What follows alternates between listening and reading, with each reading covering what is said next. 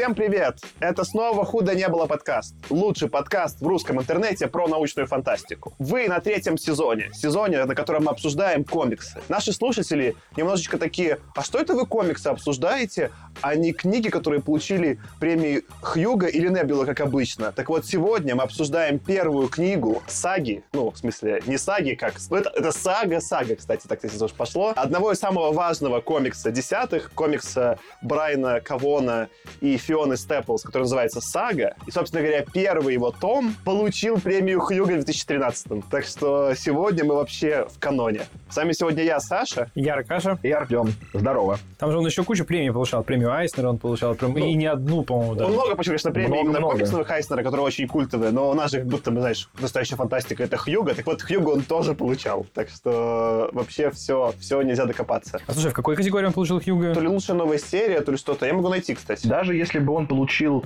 какую-нибудь э, очень странную, неважную премию для комиксов, там, не знаю, какой-нибудь а- аналог там «Золотой малины» или чего-то, но получил ее так же, как этот комик получил Айснера, что-то типа 18 раз или 12, ну что-то там прям точно больше 10.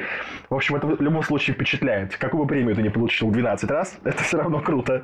Ну, кстати, да. Значит, тогда бы, если бы 12 раз какую-нибудь золотую малину, это так плохо, что хорошо, мы просто бы просто с ржачем это читали, как бы и веселились. Но это другой просто жанр был бы. А что, Аркадий, как дела? Давайте я начну, чтобы не забивать вас. Мы сходили с Аркашенькой на отряд самоубийц. Джеймса Гана. Джеймс Ган — это режиссер, который снял «Стражи Галактики». Потом у него случился скандал из-за того, что нашли его старые пошловатые твиты шутки десятилетней давности, и Марвел его уволил. DC подсуетились и наняли его, он снял им отряд самоубийц, поэтому следующие Стражи Галактики выйдут через миллион лет только. На секундочку выражу свое мнение, поправив тебя, сказав, что Дисней его уволил.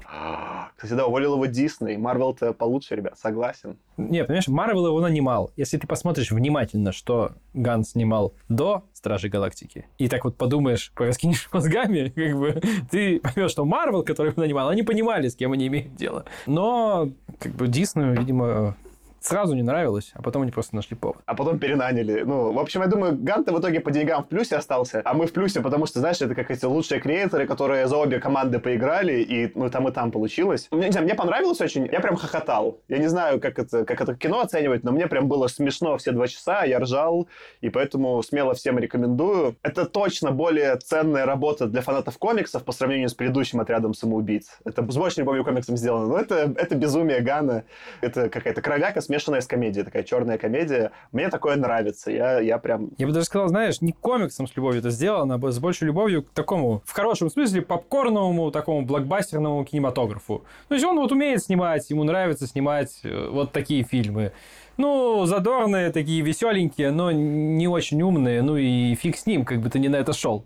То есть, прикольный фильм, не то чтобы я пойду на него второй раз. Вот даже не знаю, вряд ли я на него второй раз пойду. Я точно пересмотрю, я даже скачал его уже, потому что я хочу э, посмотреть его в английской озвучке, а не в русской. Русская версия была хорошая, но там просто очень крутые актеры. Пока что меня стебал, там Нейтан Филлиан снимается, которого я очень знаю. Он там типа все время просто в шлеме. Я его в русской озвучке, поэтому не узнал. Я уже потом такой смотрел на ютубе видео с актерами, и такой, Нейтан Филлиан? Что там был Нейтан Филлиан? ну, типа, остальных как-то я отсек, а его не отсек. Поэтому я точно на английском пересмотрю. Мне интересно, как оно будет с настоящими матюками. Он, конечно, был рейтинг R, и они в русской версии старались, но не матерились, а в английском они прям будут материться. Прикольно, что сейчас есть, ну, какой-то, как будто бы небольшой тренд на то, чтобы переделывать плохое кино. Типа вот было как с Заком Снайдером, когда он, ну, свое собственное плохое кино переделал. Отряд, ой, как они называются? Отряд унылых самоубийц, да? Я бы так его назвал, судя по тону. Да, отряд, а, Лига, Лига справедливости. справедливости, да. Он их, типа, пере, ну, не то, что переснял, но доделал, да, сделал Ну, свой переснял тоже, режиссерский он тогда снял же много, по сути, Ну да, да, да. И получилось гораздо лучше. Вот э, Джеймс Ганн. Это, знаете, такая развиртуализация мема. Секундочку, по- подержи мое пиво. Типа, ну я сделаю, знаешь, вот это вот. Тут тогда две ремарки хочу. Ну, мне кажется, кстати, у Зака Снайдера переснял получилось сильно хуже. Мне эта основная часть не понравилась, а унылая четырехчасовая я не вывез, но это, понятное дело, вкуса все. А то сейчас налетят у нас фанаты Снайдера, скажут, что я бога затронул, как я мог. Именно здесь скорее интересно, что Зак Снайдер это когда автору дали второй шанс в некотором смысле, да, а здесь скорее студия дала себе второй шанс. Потому что изначально же и версия, которую снимал, э, забыл, как зовут режиссера, Эйвери или как его? Да, который, да, да. Который снимал первый отряд самоубийц. Он довольно мрачный режиссер, хотел более мрачный фильм. Но его студия, типа, ну, немножко там зажала и не дала, и не дала ему режиссерскую версию выпустить, которую он хотел. Но в итоге, по сути, режиссерская версия отряда самоубийц стала безумная веселая версия Джеймса Ганна. Так что это скорее студия, исправляющая свои ошибки, а не конкретный режиссер. Но прикольно, да, что сейчас даже с такими проектами, которые стоят по 200 миллионов, есть какая-то возможность получить второй шанс. Типа, раньше не было такой опции. И при этом кажется, что это реально может сработать только в супергеройке.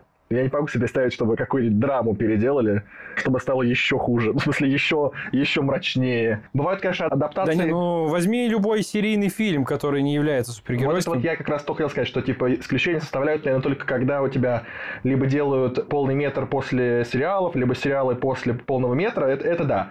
А вот если просто был какой-нибудь плохой фильм, и его решили переснять, допустим, другим режиссером, и стало сильно лучше, я не могу сходу вспомнить. Ну, ре- реально, Аркаша, бывают режиссерские версии, но это скорее, когда перемонтаж, чтобы переснять, такое редко бывает. Прикольно, что это реально очень комиксам подходит, раз уж у нас сезон про комиксы, что в комиксах это прям типично, что, ну, писали одни люди, они ушли, начали писать другие люди, они что захотели, под себя поменяли и продолжили как надо валить. И вот это мне очень, кстати, понравилось в «Фиделе самоубийц». Это немножко и сиквел, да, и немножко и ребут. И не важно, какая разница, это примерно, ну, вы же примерно, это примерно те же персонажи, поехали дальше, все, все, все, да поехали дальше. И это смешно. А к твоему, Аркаша, про блокбастер, слушай, там все-таки больше... Да сейчас Аркаша, кажется, вспомнил. Кажется, Аркаша вспомнил что-то, Вспомнил да? пример? Ну, конечно. Давай. Ф, фо, Рест Гамп? форор, форсаж. Да ну нет. это- Форсаж, очевидно, они тоже скати. Ну, то есть он, он стал... Нет, Ну, нет, это же умыли. серии. Он становился... Это умыли. серии. Ну и чё? Нет, ну это не то же самое, что я имел в виду. Не то, что переснять один и тот же фильм. Это, это мы сказали, да, что если у тебя есть се- серийный фильм, это да. Но я имею в виду как раз взять вот тот же самый сюжет, просто переснять его. Ну вот, вот это вот. Но именно с «Форсажем» я немножко каркашей приплюсуюсь. Это не совсем одно и то же, но смешно, что у них действительно... Ну, знаешь, обычно, когда вот какой-нибудь сериал фильмов, типа там, не знаю, «Миссия невыполнима», у них что-то не получается, они меняют все, кроме там Тома Круза. Да, меняются все актеры, меняется режиссер, и понятно, что они снимают свою версию, по сути, да. А с «Форсажем» смешно, что их снимали одни и те же люди. Ну, то есть, ни актеры не менялись, ни режиссеры не менялись, и у них было, типа, сколько там, пять попыток, пока не получилось нормально. И это тоже странно, такого, типа, представить, э, ну, раньше было невозможно. Ты прав, Тимур, что, типа, тут еще явнее, да, типа, что, давайте, ну, вот вообще прям переснимем, ну, типа. А про комикс Аркаша, ну, мы сейчас читали сагу, мы к этому вернемся, читали, по сути, книга, это три тома в нее были включены, но, по сути, вот э, фильм «Отряд самоубийц» был как один том сделан. Там прям было шесть сегментов, как выпуски, и у каждого вначале было буквами заставка, как он называется. И даже по структуре это очень похоже было, я не буду спойлерить, но вот как, если ты читал как бы классический том комикса, это очень вот было похоже, прям как по выпускам сделанное. И там в этом смысле комиксные, конечно, корни сильнее, чем в предыдущем. Там как бы не, не чурается вообще Джеймс Ганн. Ну да, много еще элементов таких, когда что-то там на земле вот там написано было и так далее. А вот на земле это и было, по сути. Это как, это как Там назва- всегда были названия, там как бы тем временем, как бы там сейчас, или там 20 лет назад, или вот, вот такие штуки он тоже там писал, вот прям... Ну, это по сути, это очень похоже было на... Вот всегда, когда появлялись буквы на либо сейчас, либо что-то еще, это очень похоже было, как раз вот новый выпуск начался. И примерно их было там типа 6 или 7 за фильм. Супер схоже. Можно я исправлюсь? Дэвид Эйр зовут режиссера Э, первого я «Отряда почти самоубийц». вспомнил, ну, в смысле, для, для меня это неплохо. Вот, кстати, забавно еще раз, чтобы закончить, что э, первый отряд самоубийц, несмотря на то, что он в целом как бы критиками-то был не очень принят, да и зрителям, ну, не то чтобы очень понравился, но в целом нормально зашел, ну, ну так, нормально, не более того. Он был коммерчески очень успешным, он там при бюджете что-то 150, что ли, миллионов долларов собрал 750. Он один из самых, чуть ли там не самых успешных фильмов DC по продаваемости. И, и, судя по всему, из-за всей этой ковидной истории, того, что сейчас там снова, там, ну, в Штатах, по крайней мере, много чего закрывается, люди просто сами не ходят, даже если не закрывается. Второй, похоже, будет менее коммерчески успешным, чем первый, несмотря на то, что по качеству все-таки, наверное, второй получше. Ну, во всяком случае, если мы вот внутри жанра этого смотрим. Ну, кстати, в России, может, соберет, я не знаю. То есть сейчас же, сейчас же как бы все-таки фильмы не только в Америке собирают, будет интересно. Плюс, мне кажется, из хорошего, что может помочь отряду самоубийц, он из-за того, что хороший, у него будет хорошее сарафанное радио. Ну, вот люди, как мы такие, которые посмотрели, говорят, да-да-да, сходи, посмотри. То есть у него, скорее всего, может какие-то быть следующие уикенды, которые соберут. Ну да, в целом ситуация так себе. Кажется, такие там сериалы Диснея, даже которые хуже, соберут больше в итоге. Ну, вернут для фирмы, фирмы больше денег через там подписки, чем по факту отряд самоубийц, что обидно Может быть, кстати, блокбастеров станет поменьше дорогих в ближайшее Ну да, время. мы действительно из-за стриминга еще как бы фиг посчитаем, сколько он реально заработал и посмотрел. Там с... Дисней стримингом вообще всех обижает. Он Скар... Скарлетт Мгм. Йоханссон или Йоханссон обидели. Подлецы. Тёма, а что, какие у тебя новости? Я посмотрел «Форсаж 9». Умничка! Спасибо. Иди, иди обниму. Это было так смешно. Было пару моментов, когда я ставил на паузу и сам на себя такой, типа, чё? А потом думаю, а чё я спрашиваю? Как бы, ну, расслабься вообще, отпусти ситуацию. И продолжал. Ты, ты сначала такой спрашивал себя такой, чё? А потом сам себя, а чё, чё? Да, да, да. Чё докопался-то? Нормальный фильм, весело. Ну, в общем, да, я прям в паре моментов прям поржал от законов физики, ну и всего остального. Не буду там говорить, какие... Там законы физики покинули эту франшизу примерно на пятой части. Они такие сказали, ну, их до этого было немного, где-то пять частей сказали, извините, до свидания, мы с вами не знакомы. Да, да. В общем, да, не буду спойлерить там какими-то моментами, вдруг еще кто-то не посмотрел. Посмотрите, слушайте. Ну, Все, кто не посмотрел, посмотрите. Я по-прежнему считаю, что ну, очень сложно спойлернуть «Форсаж». Ну, как бы, ну, ты что даешь за хитроумным сюжетом, что ли? Мне, мне понравилось только, знаете, там мне понравился комментарий на одном из тех сайтов, которые я очень люблю, где смотрю фильмы. Там чувак какой-то написал в комментариях к этой части что-то типа, ну там, он вроде бы упомянул какого-то другого комментатора с этого же сайта и написал, блин, а этот чувак еще типа пять лет назад угадал, что они в космос полетят. Ну, там уже, да, они уже, мне кажется, все попробовали, что что бы ты ни написал любой бред, это... э, Вот я слушал подкаст этих ребят э, Патрика Вильямса, который, ну, ты- который, Сёма, по-моему, ты тоже слушаешь, они там стебались, что... Что там уже осталось им, что Бога встретить? Ну, в смысле, что следующее? Такой, типа, Вин Дизель и Бог, труд, типа, ну, что такое Так семья? откро- не, от- мне кажется, откроется просто, что Вин Дизель это и есть бог. Ну, что-то, ну, как бы уже, ну, типа... И даже уже это для Форсажа не будет казаться безумным, типа, ну, в принципе, ожидалось, да, а что? Ой, господи. Наверное, это самое яркое событие последней недели для меня. Больше вроде бы ничего интересного не произошло. Я вот, ну, последнее, что могу сказать, что я сейчас стараюсь активно вернуться в спорт. Я вот играть в футбол опять. Чтобы потягаться все-таки со мной в худении хоть немножечко, Да, да? немножечко, немножечко, да. Футбол поиграл, побегал, продлил подписку на спортзал. Бы входить в него. А у меня же еще, я хочу смешную добивочку про «Форсаж». Мы же ходили с Аркашей смотреть в кинотеатр, и я принес, ну, я пронес э, в рюкзаке в кинотеатр пиво «Корона». Я купил, принес лайм, ну, я нарезал лайм заранее. Ну, типа, идея была, что мы, когда они будут чокаться короной, мы, ну, тоже выпьем корону. И ты, скорее всего, Тёма смотрел дома и мог такое сделать. А в кинотеатре они пиво замазывают. Он просто подавал, ну, типа, там как это, блюр поверх э, бан, ну, бутылок. Он просто давал ему ведро с облюренными бутылками. И в целом мы, конечно, корону выпили, но как-то не так аппетитно, как э, планировалось изначально. Да. Слушай, представляешь, в следующем «Форсаже» Вин Дизель просто в какой-то момент он умирает, и, ну, в середине фильма, и вся вторая половина фильма Вин Дизель на фоне, знаешь, вот так обычно, такой белый-белый фон, стоит Вин Дизель, выходит еще один Вин Дизель, окажется Вин Дизель второй это бог, и вот два Вин Дизеля просто ведут экзистенциальные беседы полфильма. Про семью. Да-да, про семью. И вот разговаривают этими цитатами, короче. Про семью, про вот эту вот всю жизнь. И, Вот и это- выяснится, что Бог тоже пьет корону. Да, это же будет что-то вот прям на уровне вот этого фильма The Room, или как, как он называется? Ну который да, да, ужасный, Друг, типа. который, так, ну, как раз, который получил 15 золотых малин там или что. Мне кажется, что только они должны не то что встретиться и начать говорить, они должны, по законам форсажа, они должны сначала погоняться на белых фордах А, и да, да, да, мустангах. да, да. И как бы и Вин Дизель Богу и в потом последнюю Дизель секунду выигрывает. уступит, и такой Бог, ладно, Наоборот. нормально. Ради семьи. Наоборот, Вин Дизель, как всегда, он, он позже включит, значит, пониженную скорость, или там, что он там делает, или там этот азот впрыскивает, на, там на миллиметр обгоняет, и Бог отправляет его обратно на землю. Ну, типа, он победил. Он победил в гонке у Бога, и ему дали в И продолжение они жизни. становятся семьей. То есть Вин Дизель становится вторым пришествием. Извините, я как бы не хотел открывать ничьи чувства, но... Ой. Ну, мне кажется, знаешь, в Лапенко же был какой-то похожий загон. Мне кажется, это такой, ну, типа, это если бы Лапенко снимал следующую часть «Форсажа». Только, ну, Вин Дизель бы не снимался, тогда все бы снимал сам Антон, но, но подходит. Что? Тун-тун-тун-тун. Давайте перейдем к, мне кажется, все обсудили, к самой-то саге. Сегодня мы обсуждаем первую книгу саги. Если вы слушаете, тут надо что, важное пояснение. Этот комикс, сейчас немножечко истории. Этот комикс сейчас вышел наполовину. Вышло 54 выпуска. Брайан Кавон, автор, сказал, что он планирует сделать всего 108 выпусков. Ну, то есть, э, или 104. Ну, короче, вышло, да, 108, по-моему, сказал, что то есть вышло ровно половина.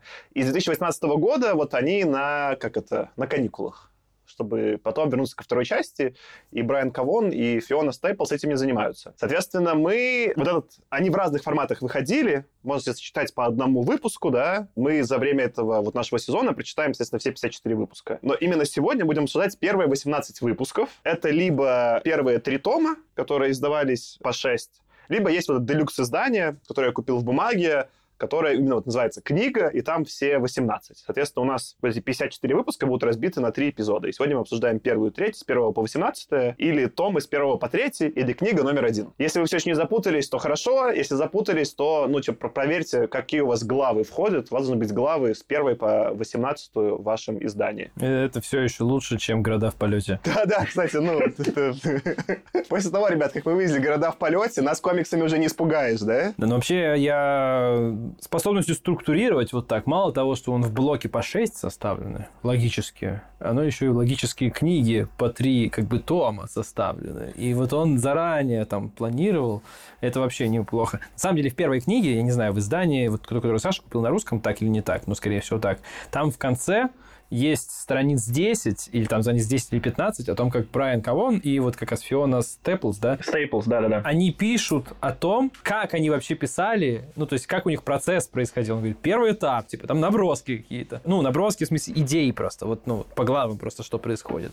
Второй этап, вот этот. Третий этап, как бы, первый, там, он составляет сценарий для Фионы, чтобы она нарисовала что-то. Там, четвертый этап, она рисует первые свои, как бы, карандашиком наброски. В общем, очень прикольно, если даже вы читали какое-то другое издание, обязательно в издание в книге, если вам будет интересно. Вот прям было интересно почитать. у, меня было, я... у меня было в допничках, я просто, учитывая, что закончил читать полчаса назад, я не успел допнички прочитать. Я закончил читать тоже вчера вечером, и не успел почитать внимательно, и там прям есть одного из выпусков прям полный сценарий постранично тоже. Я думаю, что я еще почитаю. В общем, издания, они молодцы. Они реально делают издание книги таким, что ну, есть за что заплатить, даже если ты читал уже, собственно, весь контент. Давайте немножко про просто Брайана Кавона расскажу, причем мы перейдем к обсуждению. Брайан Кавон — это такой, ну, это прям мой любимый автор комиксов на текущий момент. Он в основном пишет как раз в жанре научной фантастики. Сначала про его работы. У него есть, э, наверное, самая известная его серия, называется «Why the Last Man», по-моему, по-русски она просто Y, как Y-хромосома, «Последний человек» называется, или «Последний мужчина», как-то так. По ней, кстати, будет насчет сентября выходить сериал. Ее экранизируют, по-моему, на Hulu и на FX будет сериал. Мне, кстати, ну, прикольно, там, типа, каст хороший. Я такой читал комикс, посмотрел на главного героя, реально похож, выдохнул. Я не знаю, как он будет играть, но похож. И вот этот комикс, по сути, сделал его знаменитым. Еще у него есть э, крутой комикс «Львы Багдада». Это очень короткий, это не, не сериал, а просто вот про то, как львы сбегают во время войны в Ираке из зоопарка в Багдаде. Это такая очень драматичная история. Ну, она прям... Я читал ее в альбоме в бумаге. У меня даже сага огромная, а там почти А4 альбом. Это просто очень эффектно. Мне на полном серьезе послышалось, что ты сказал «Львы Богданы». Типа львы, которых зовут Богданы. И я первый раз такой... Чё? И потом уже, когда ты сказал про Ирак, я такой, а, окей. Это, это львы Багдада. Прошу прощения за мое произношение. И есть, собственно, серия, с которой я познакомился, с Брайаном Воном, или Брайан К. Вон, как он себя называет. Это «Экс Макина». Это прикольная серия про то, как э, мэром Нью-Йорка становится супергерой. И, по сути, ну, там, вся серия — это политика. Он вообще ничего не супергеройствует, он был супергероем, а теперь он политик. Я что про это все рассказываю? Я читал интервью, собственно говоря, с самим Брайаном Кавоном. Он приколен тем, что он во всех своих сериях очень часто заранее заявляет, сколько они выпусков будут длиться. И обычно в этом смысле заканчивает вовремя. Например, типа в «Экс-Макине» там как раз-таки, по-моему, это было, по-моему, 60 выпусков, я могу чуть наврать, что примерно равно как раз-таки э, сроку мэрства одного, ну, типа, настоящего мэра Нью-Йорка. И это совпало как раз с выбором нового мэра, в комиксе просто был параллельный, и какие-то события из реального мира, например, когда в Нью-Йорке был блэкаут, это в комиксе тоже появлялось вот в ongoing выпуске. И мне в целом нравится его рассуждение, что жанры, которые мы читаем, комиксы, особенно супергеройские часто, в них ничего не заканчивается, в них все бесконечное, да, в них никто никогда там не умирает на самом деле, и это вот как-то бесконечно длится, и они как будто, в них есть начало, да, в них есть середина, но нет никогда концовки. Брайан с этим пытается бороться в своих комиксах и делать какие-то истории, которые как-то продуманно заканчиваются. И все истории, которые я не читал, мне в них концовки вот очень нравились. Не как в Mind Management, где она была просто окей, у него прям, как мне кажется, одни из самых сильных концовок. Это прикольно. А чтобы подвести еще к нашим предыдущим эпизодам, он писал несколько эпизодов «Ласта», его позвали, по-моему, дописывать то ли четвертый, то ли пятый сезон, и он в одном из последних сезонов написал очень много эпизодов, так что ну, мы шеймили все за это Lost. Вот Брайан писал один сериал, и это был Lost того периода. Про Фиону Степл знаю меньше, ну, типа, она просто крутая художница, и она больше обложки рисовала, я так понимаю, это ее первый, вот, э, собственно говоря, она начала, и, ну, собственно говоря, этот комикс, там, он выходил там 8 лет, то есть они это 8 лет фигачили, то, что мы с вами прочитаем за 3 эпизода, да, по факту 8 лет э, работы. И тебе я хотел, Аркаша, сделать э, вот эту маленькую подводку, что из-за того, что Брайан заранее явно планирует свои истории, у него действительно все очень красиво бьется на тома, про это чуть позже поговорим, у него всегда, типа, идеальный клиффхенгер, и видно, что он прям, он сразу мыслит, как это будет издано в трейде, в мягкой обложке, когда войдет там, типа, 6 выпусков, как это потом будет издано, типа, в делюксе. Не знаю, когда я читал тот же там компендиум Invincible, который мы немножко много раз зацепляли, там нет, там, ну, что-то бесконечно происходит, и нет каких-то вот прям... Это очень наркоманское, но нет каких-то рэперных точек. А тут прям видно, что он такой заранее подумал, чтобы мы вот закончили книгу, у нас было ощущение, что мы книгу закончили, а не просто в какое-то случайное место сорвались, да, как бы. И это прикольно, и за это ему респект. А перед тем, как, наверное, перейдем к обсуждению вам вопрос, собственно, мне понравился смешной пич именно этого комикса. Чуваки писали, что это «Звездные войны встречают Игру престолов». И, наверное, мне кажется, как короткий пич, это, это довольно похоже на правду. А, собственно, сильно классический вопрос. Как вам, ребят? Сам Вон его называл «Звездными войнами для извращенцев». Ну, это цитата его, поэтому тут как бы из песни слова не выкинешь. Ну, в целом нормально. Мне было интересно читать. Ну, самое главное, что я про него могу сказать, это то, что он прям такой наркоманский, гораздо больше, чем Mind Management. Вот он прям, ты читаешь его, и, ну, во всяком случае, в течение выпуска тебе вот прям интересно. Тут клиффхенгеры, конечно, не такие, хотя иногда бывают, и хочется дальше прочитать. Тут нет такого, как вот в Invincible, я прям сидел, э, когда я в первый раз читал, и когда Walking Dead Кёркмана тоже читал, я прям до четырех ночи сидел, как бы, и фигачил, думаю, что там дальше будет, ну все, надо пройти уже спать. Четыре ночи светает на улице, все, ладно, спать пойду. Тут как бы такого, конечно, уже не было, но, тем не менее, ну, он такой, хорошо залипаешь. Ну, ты читал ты Invincible, как там, помоложе, когда был? Ну, наверное, может быть, тоже сказал. Все, а тебе как? Мне очень зашло. По истории прям очень классно. При том, что история вроде бы как, ну, точнее, сеттинг очень футуристичный и очень странный, и много там всего, что нужно обсудить, что очень странное. Тем не менее, история абсолютно жизненная, с некоторой там, конечно, натяжкой, но в целом ты понимаешь, как бы, как эту историю переложить на современный мир вполне прекрасно. А во-вторых, темп намного круче, чем в Mind Management был для меня. Круче в смысле, что мне было гораздо проще следить. У меня не было желания ну, там, пойти чаю налить или забить на него. И у меня не было желания его там что-то репу почесать. Просто очень бодро, как будто я смотрел классный, дорогой сериал с хорошими актерами, с, там, с хорошим монтажом, со всеми делами. Мне было вот в этом плане очень классно. Меня вначале только смущала немножко рисовка. Я прям видел, как будто бы, как она делается вот на планшете стилусом, и потом заливается там в условном фотошопе.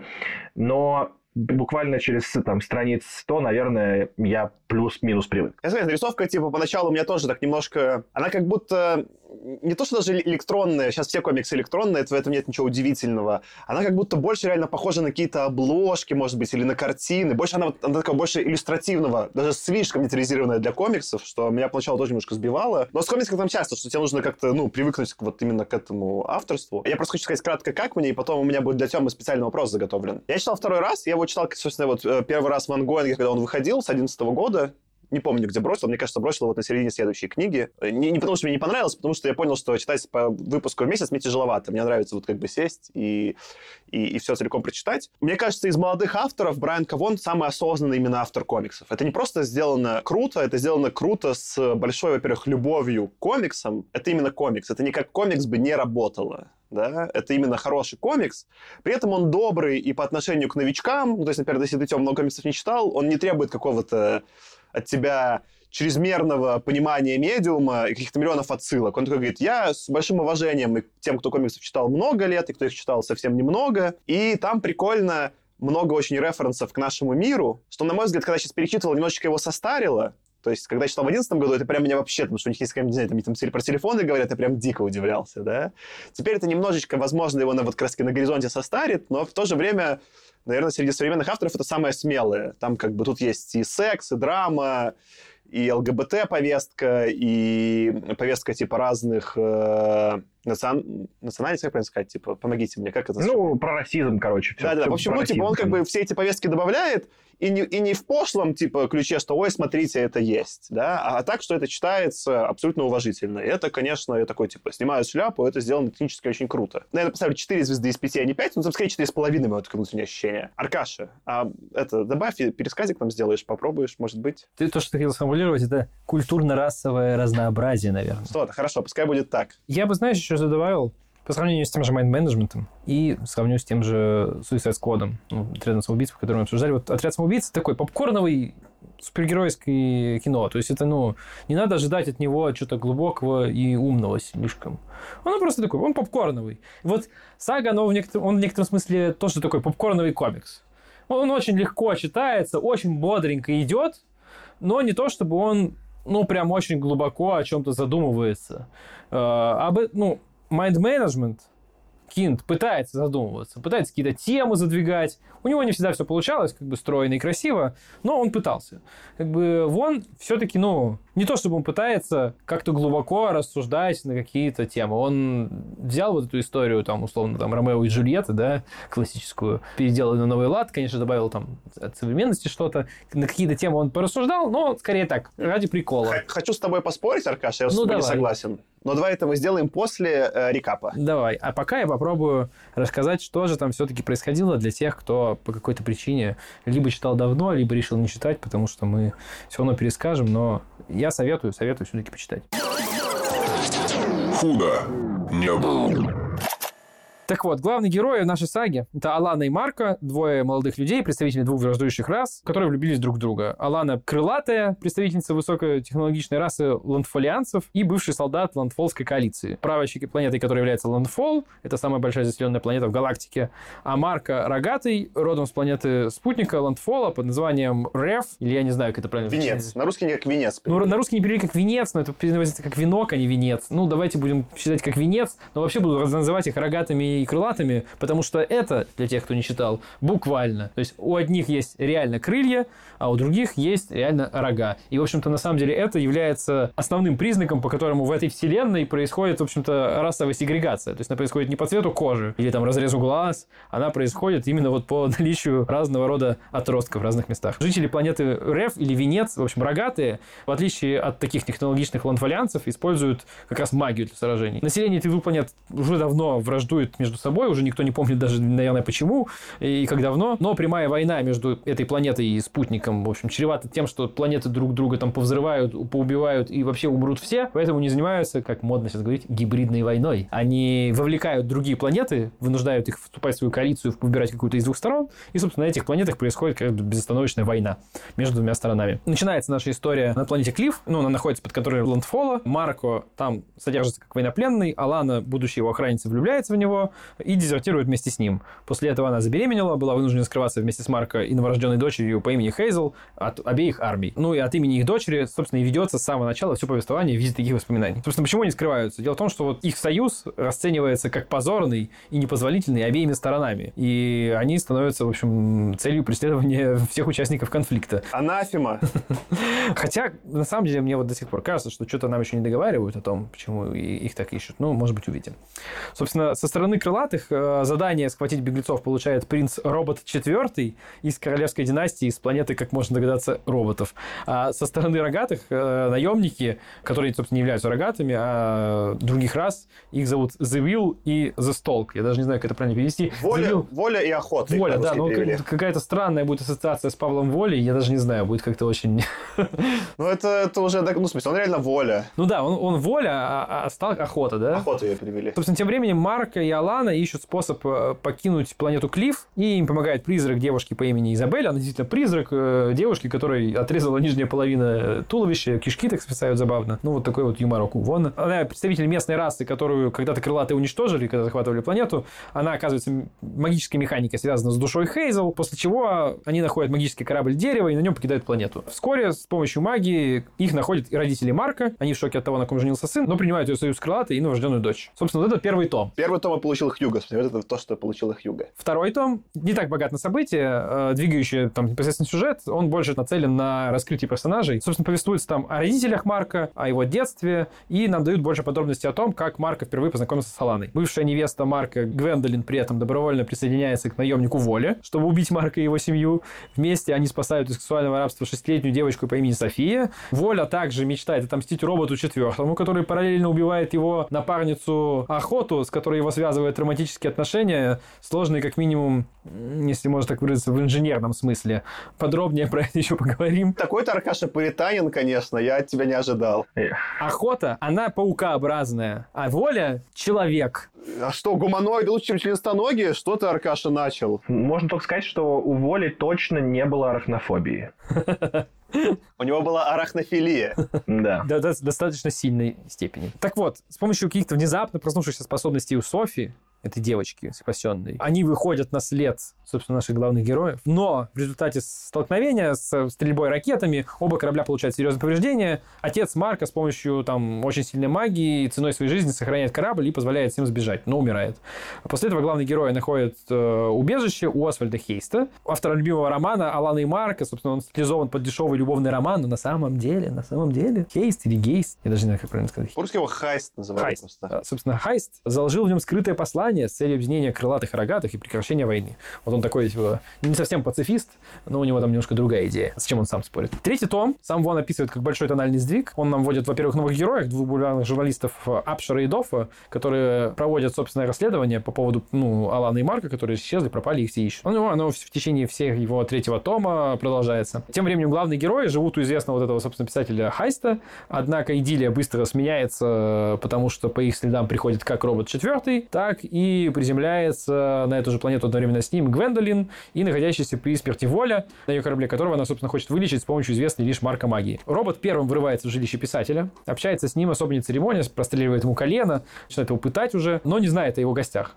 В процессе они обсуждают последний труд писателя, который он называет «Противоположность войны», имеющий под собой идею о том, что противоположность войны – это вовсе не мир, поэтому он не пацифист, говорит Хайст. Противоположность войны, по его мнению, это, ну, секс, скажу я, но там они используют слово бы, ну, то есть более грубую аналогию. Они как-то не... Честно, как перевели в русской версии. Они чуть смягчали. А, трах они перевели. Ну, тоже не совсем. То есть «fucking» довольно такой грубый имеет коннотации. Ну, трах тоже невежливая. Ну, А, Ну, собственно, после того, как происходит этот диалог между роботом и Хайстом, в итоге Клара, мать Марка, спускается на помощь Хайсту, происходит перестрелка, писатель повреждает робота выстрелом, принц ранит Клару, это мать, собственно, Марка, Потом на героев нападает Гвендолин внезапно, вот как и показавшийся здесь самый неудачный момент. И случайно, по сути, убивает Хайста. И после этого впервые встречается с Аланой. Выясняют отношения, собственно, Алана, Марка и Гвендолин. Заканчивается на тем, что Гвендолин пытается напасть на Алану. Наши герои одерживают, тем не менее, верх над ней. И к концу истории Хейзел у нас показывает, что он начинает ходить, не прилетает на новую планету. А журналисты Апшердов в конце оказывается, что не такие уж дурачки, хотя работают в бульварной газетенке. Они выходят на след наших героев, но оказываются ограничены в своей свободе расследования тем, что на них нападает The Brand. Я даже... Как это переведено в русской версии? Марка. Марка, Марка, ну ладно, своеобразно. На них, на них нападает Марка, наемница, которая попутно является сестрой Воли, а Воля тем временем в коме лежит в Ланфонском госпитале. Ну и нам явно закидывают удочку на то, что э, Апшердов, они, хотя еще не влезли в, в общем-то, события, которые мы наблюдали здесь, но определенно влезут дальше. На этом кончается третий том и, собственно, первая книга. Пока ты, Аркаша, пересказывал, я понял, что, конечно, ну, э, драмы здесь, вот реально из всего, что мы читали больше всего. Помните, у меня был какой-то тезис, что насколько в современных произведениях по сравнению со старыми больше драмы. Вот это прям чистая драма, и, это, и она прям прикольная. Давай сначала, Аркаша, с тобой подискутирую чуть-чуть, раз ты мы просто это заявили до, до пересказа, просто чтобы, не знаю, как это парировать. Мне прикольно, мне понравилось, как ты сделал это, по сути, противопоставление, да, где отряд самоубийц, любой из них, он даже не пытается вообще хотя, это чуть пытается, что-то там про антиамериканскую повестку, он совсем чуть-чуть. Он говорит, мы, смотрите, мы веселимся, вы нам не мешаете, будем веселиться. Давай, вот, проще например, какие-нибудь «Звездные войны». «Звездные войны» не претендуют на какую-то большую, большую, хотя сейчас меня наругают за силу, философскую повестку, они говорят, мы веселимся. А Майнд говорит, не-не, мы не веселимся, мы там психологию и философию изучаем, замахивается на много, и, может быть, это не выводит. Я бы не сказал, что это прям настолько близко к «Звездным войнам». Мне кажется, все-таки сага где-то посередине между ними, потому что многие повестки она все-таки поднимает. Например, вот эту американскую империалистскую, она в явном виде троллит. Она скорее в этом смысле, э, когда я про это думал, э, мне кажется, Брайан Кавон больше похож на какого-то сатирика, чем, э, чем на просто философа, да? Он прям стебется над современной реальностью. И местами очень смешно. Я прям с этого комикса много где ржал. Он скорее как какой-то, не знаю, там вот, по-моему, Вудхаус, да, который писал про Дживс и Вустер, да, где он просто вот как бы стебал, по сути, английскую элиту того времени. Он вот такой, типа, сатирик. Он прям веселится. Он как какой-то, знаешь, такой добрый Пелевин. Ну, сильно добрее, но вот, вот скорее, вот да, если с кем-то сравнивал, он такой какой-то выдает очень насыщенный магический реализм, отсылающийся к современному миру, и через вот эти подстебы раскрывает, что происходит. И делает это тонко, не, не в смысле просто заимствования, что вот, например, в том же «Отряде самоубийц», не хочу спить, но там американская повестка не очень была ни к селу, ни к городу, да, а здесь она все-таки очень интегрирована в сюжет и нигде ни по словам не разлазится. Он на меньшее претендует, чем Mind Management, но то, на что он претендует, он делает очень качественно. Можно добавить одну штуку к тому, что Саша говорит. Мне еще кажется, что Брайан, вот этот Вон и Фиона Стейплс, они как-то очень классно придумали, как обсуждать некоторые вещи, действительно, ну, как бы не просто высмеивая и их, ну, как бы делая их слишком сильными, а еще и, как бы, на самом деле серьезное высказывание, как бы его тоже делая, но его как бы ты не замечаешь из-за вот того, что происходит всякая, всякая трешня. Ну вот, например, например, тема вот эта вот расовая. Во-первых, нам вот Аркаш сделал пересказ, что, значит, рогатые и крылатые, ну, очевидно, тема расизма, да, типа, очевидно все, что вот мы одни рогатые, другие крылатые, все понятно. Но при этом, если там немножко изучить, как рисовался этот комикс, то первый вопрос, по словам Вона, первый вопрос, который задала ему Фиона Стейплс, это а они обязательно все должны быть белые? Тот говорит, конечно, нет. И они сразу нарисовали главную героиню такой мулаткой, они сразу сделали Марко такого, типа, немножко восточно-европейского вида, немножко с примесью Азии. И получилось из-за того, что мы все смотрим на рога и на крылья, мы, ну, не знаю, мне кажется, на подсознательном уровне все-таки замечаем, что, ой, смотрите, там вообще расы нет. Ну, в смысле, нет расового вопроса исходящего от цвета кожи, например. Или там нет такого явного там шовинизма, потому что много женских героев, очень крутых. Гвендолин прикольная, сама, э, это, господи, как ее зовут, главная героиня, Алана тоже крутейшая, девочка-призрак Типа, вообще главная бомбическая. героиня все-таки Хейзел, если так уж Ну, докапываться. мы пока ее, мы пока, да, мы пока ее еще не увидели. А, нет, увидели уже там ближе к концу, да. Ну, типа, в смысле, что она пошла, все дела. Да. Ну, то есть, э, даже, даже Хейзел просто по тексту тоже звучит как прикольная. И поэтому им удалось такой вот дым как будто бы пустить, а за ним все равно серьезное высказывание сделать. Типа, вот мы в этом комиксе не смотрим на цвет кожи. Мы при тут в этом комиксе не смотрим на, на ваши сексуальные предпочтения. Что хотите, делайте. Ну, Хейзел мы не видели, но слышали. Все-таки у нее очень много реплик от ее лица рассказывается просто таким, ну, текстом, прям Да, поверх тайлов Ну, написано. нар- Да, да, да, наратор, да, да. по- Довольно, довольно забавно сделано. Вот давай я э, немножко оправдаюсь и продолжу то, что ты начал сейчас обсуждать. Я, наверное, неправильно сформулировал. Не то, чтобы он не поднимает какие-то темы. Он просто их берет, как бы говорит, ну вот оно, и на базе этого просто строит сюжет. Но мне казалось, как-то он не пытается сильно много рассуждать. Он просто вот выцепляет, как бы, да, а вот смотрите, какая тема есть, но не то, чтобы он много и глубоко рассуждает. Не то, что это плохо. Я просто люблю заморочь всякую. И поэтому я для себя это отметил. Как бы вот он заморочи какой-то заумный. Здесь нет. Это не то, что плохо. Как я сказал, это попкорновый комикс, и для него это как раз хорошо. То есть, как бы, да, вот Mind Management был заморочью. Там надо было, было сложно читать. Его было там, как бы, ну, на него нужно было тоже местами подумать, как бы, что это он хотел сказать, и что это вообще он имел в виду. Здесь такого нет. И в некотором смысле это тоже хорошо, это просто другой немножко жанр. Хочу развить и подискутировать. В целом, да. Но я читал другие работы Брайана Кавона, и он, на самом деле, очень вдумчивый автор. И он в каждой своей работе немножко миксует. У него, по сути, вот есть как бы драма, фантастика и философская заморочь. И он берет это в какой-то пропорции, и она все время разная. Забавно, что именно вот в этой пропорции, где философия философия скорее такая поп-культурная, не в плохом смысле. То есть это как будто, это, знаешь, это скорее вот, если посмотреть с миром блокбастеров, я бы скорее это с Инсепшеном сначала Нолана сравнил, да? Это блокбастер, но супер умный как бы и очень классно все сделавший блокбастер. Это до сих пор самый продаваемый комикс, это один из самых продаваемых комиксов в Америке. То есть как бы он попал прям вот в поп-культуру очень сильно. Я вам хочу на эту тему фактоид вбросить. Вы готовы к фактоиду? На тему того, что вот какая повестка у этого комикса, что она типа все-таки как мне тоже кажется, как и Саша, что она там есть, достаточно глубокая. Эм, значит, есть такая организация в Америке, она называется ALA, Американская ассоциация библиотек, ну, там, American Library Association. И, значит, в этой ассоциации есть такая фишка. Они собирают каждый год списки книг, на которых приходит наибольшее число жалоб от людей жалоб на то, что, ну, типа, как вы посмели такую книгу поставить в библиотеку? Она же там, ну, типа, ужас, ужас. Уберите ее из библиотеки. Это же как в Брэдбери книги жут. Вы что вообще, это антирелигиозная повесточка. Да-да-да. Ну и, ну вот смотрите, тут в основном, естественно, в основном все, что содержит, э, тут уже знаете, как пишут, даже не LGBTQ, а уже LGBTQIA+. Ну, так тоже можно сказать, да. Контент. За вот это, за всякие там там религиозные штуки, э, за, ну, там, за секс, за наркотики, за, ну, а пропаганду. Ну и как бы сагу в 2014 году включили в этот топ-10. Она была на шестом месте. Причины включения – это антисемейные ценности, нюдити – это что, что, что все голые, короче. Обнаженка. Обнаженка, оскорбительный язык, ну, слишком много секса, и, в принципе, не подходит для той возрастной группы какой-то, которая в библиотеку приходит, хотя ее изначально обозначили как М. Контент, это от 18 лет и старше. Но это забавно, но меня больше всего, когда я этот список читал, мне понравилось другое. Тут как бы понятно, да, ну, реально много секса и всего остального.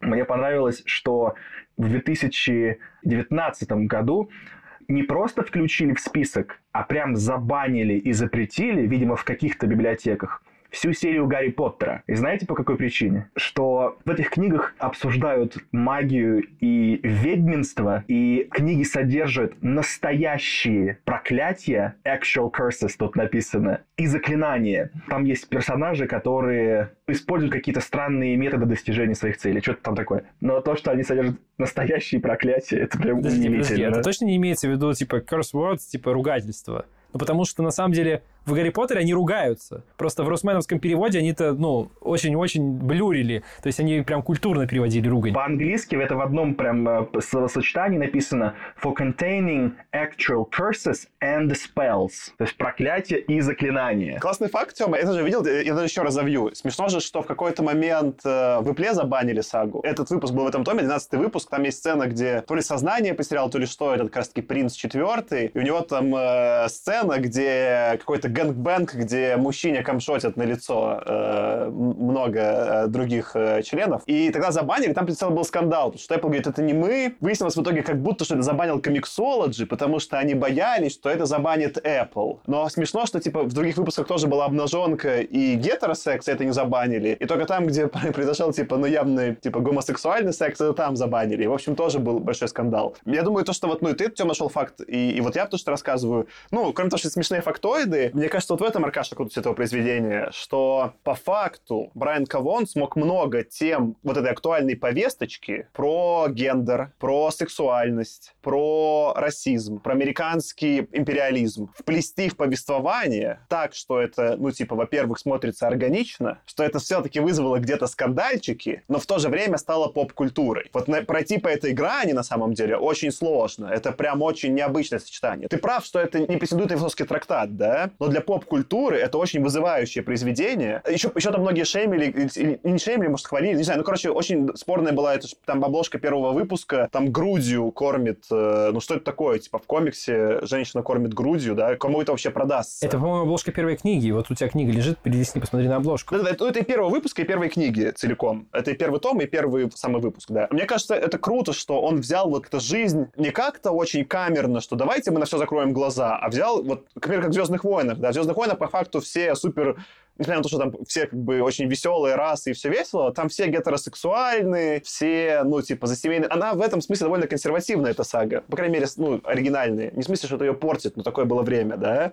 А тут кучу тем, которые могли бы стать очень пошлыми, могли бы очень не зайти, могли бы просто ну, не, не работать в этом повествовании, да? Что уж тут, история начинается с родов. Ну, типа, это, это, это можно было сделать очень безвкусно. Это можно было сделать так, что это, на самом деле, портило бы историю и, на самом деле, ее, типа, затормаживало. И все это у Брайана Кавона на самом деле получается. Он как бы и поскандалил, и в поп-культуру попал. Не знаю, по-моему, это очень круто, вот, э, что это не философия, конечно, вида где он прям мысли толкает или какую-то заморочь делает. Это, это какая-то такая, скорее, ну, практическая, бытовая, да, такая жизненная философия. Вот он такой, как бы, знаешь, как, как фильм «Брат», может быть, да, что-то такое вот. А, а, а в чем сила, да, брат? Вот, ну, что-то, вот какого-то такого, да, такая какая-то пацанская, не в смысле, конечно, консервативности пацанской, но вот что-то, какая-то такая пацанская мудрость здесь проскакивает, и это прикольно. Дворовая. Дворовая, да, вот такая дворовая, но в то же время дворовая уже, знаешь, типа в современном контексте, вот где люди куда-то уже продвинулись в современном обществе. Не знаю, мне кажется, это очень ценно. Я такой просто... Обычно, когда это берут какие-то, знаешь, там, голливудские студии, как, не знаю, там, этот поцелуй, там, то ли двух мужчин, то ли двух женщин, уже не помню, в последнем эпизоде, это чисто, чтобы продать, да, как бы никакого отношения ни к сюжету не имеющее, ну, в смысле, прям как-то очень плохо. А тут это все очень тоненько сделано, и это круто. Э, я, можно я 15 секунд позанудствую, а потом продолжу? Смотрите, фактоид фактоид. Это недостоверное или ложное утверждение, которое облекается в форму достоверного и выдается за достоверное. Поэтому, когда вы называете факт фактоидом... Надо говорить фан-факт. Вы, фан-факт вы, это вы, вы очень да? многих путаете. А я думал, что это, типа, ни, никому не нужный факт. Типа, мелкий По невероятной причине мне почему-то тоже когда-то в голове было, было ну, такое. Ну, фан-факт, короче, правильный. А потом я загуглил. Ну, вот так вот. Забавный факт, да, на самом деле, вы говорили. И чтобы продолжить... Но вдруг ты, Аркаша, нам сейчас тащил про это фактоид, ты сейчас обманываешь нас. Нет, нет, нет, нет. Фактоид про фактоиды. Если продолжать, на самом деле тоже хотел отметить, я себе записал даже, что вот эта вся история с повесточкой, которая сейчас настолько вымучена иногда бывает, настолько натужно вписывается «Привет, Ведьмак Нетфликса», туда, где как бы, ну вот она прям вот не подходит. Здесь абсолютно уместно выглядит. Я нигде не мог здесь сказать, что здесь, ой, ну опять он мне втирает свою повесточку современную. Нет, это, ну, как бы здесь все смотрелось абсолютно гармонично. И я, как бы, человек на это достаточно аллергически реагирующий, когда, ну, это прям вот уже перетумачили. Здесь вообще ни разу ни, ни к чему не докопался. И в этом смысле, ну, в плане как раз такого diversity, что называется, да, книга очень хорошая. И она действительно там как бы такую какую-то репрезентацию дает без натужности и без вымученности. Худо не было.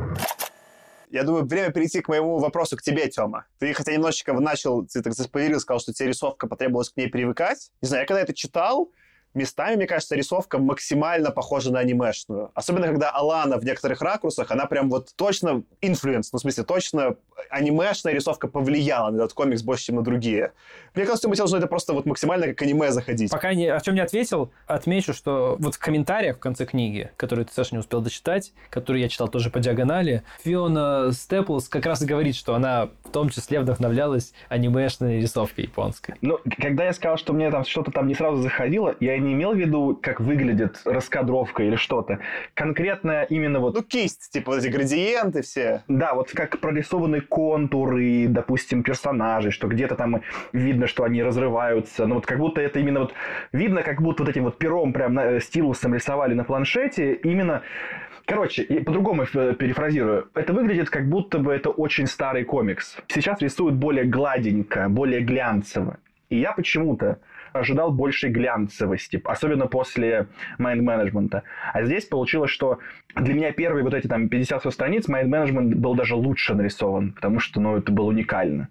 А, а потом, ну, потом я втянулся и уже как бы не парился. Ну, смотри, этот комикс тоже по факту довольно уникальный. Все-таки даже те, кто рисует электронно, скорее вот этот процесс воспроизводят с тушью, да, с обводками. Обычно есть черные заметные контуры. И даже когда нарисовано электронно, это очень похоже на вот как рисовали комиксы там 50 лет. Это вот первый комикс, который я читал, который именно в такой стилистике цветных иллюстраций скорее. Но давай к аниме вернемся.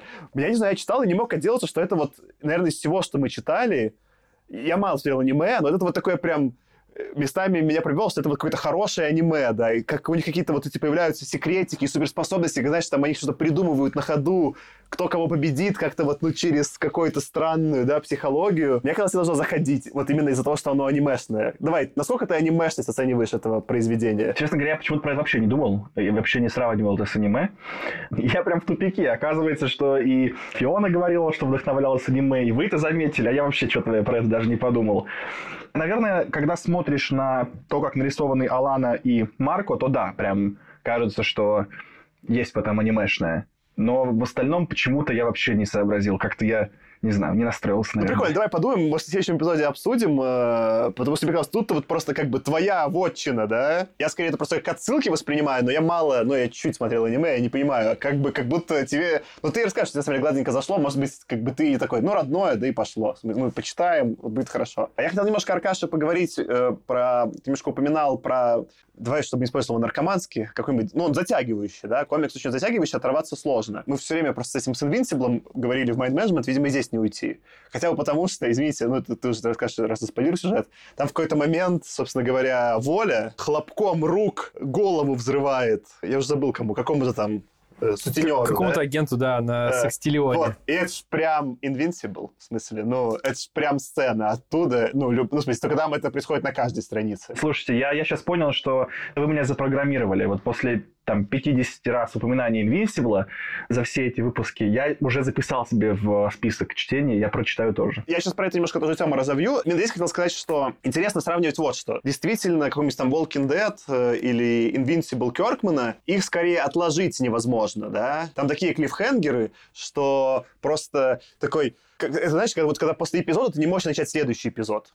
Это скорее такой жанр зависимости, да? Мне кажется, в этом смысле Брайан Кавон более взрослый, более добрый. Тут очень крутые клиффхенгеры. Я прям себя записал, что мне кажется, я все считаю, что клиффхенгеры именно Брайана Кавона лучшие. А вот эти последние, когда у него часто, э, когда последняя панель, я не помню, как она называется, вот в полный экран, во всю страницу, последний кадр, да? Они у него всегда в тему, и всегда такие, типа, неожиданный поворот, и он хочется продолжить, и не так сильно, что невозможно оторваться, да? То есть, как бы он скорее добрый, он говорит, ты можешь в момент книжку отложить, хотя тебе очень интересно. Я скорее в моменте замечал, что мне так интересно было каждый выпуск читать, то мне очень нравился арт, я хотел его просматривать, но мне так было интересно, я читал второй раз, что будет дальше, что я просто читал быстро. Я хотел бы читать его медленнее, но я не мог. То есть, когда вот, ну, я мог остановиться после каждого выпуска и сказать, так, пауза, да, как бы в этом смысле действительно можно соскочить, но в середине выпуска почти невозможно такой... Я такой, сейчас хочу... Рас... Ай, пофиг, я не буду рассматривать, что там дальше. И это как бы надо уметь. То есть как бы это прям для меня какое-то очень прикольное повествование. Почему важно про Invincible? Это тоже комикс Image. Собственно говоря, вот были два больших издательства в Америке, DC и Marvel, которые делали все супергеройское. И где-то в 90-е появилось первое вот такое большое независимое издательство Image. И мне кажется, оно где-то вот в десятые прям... Ну, оно, оно понятно, что росло и было крутое все это время. Но в десятые оно как-то прям нашло себя и стало крутым, мейнстримным. Они научились делать крутые авторские комиксы, которые при этом становились мейнстримом, но не были напрямую супергеройскими, как раньше. И там много чего произошло в десятые. Там был Invincible, там был Walking Dead. Они начались чуть раньше, да, но по сути их пик пришелся тоже на десятые.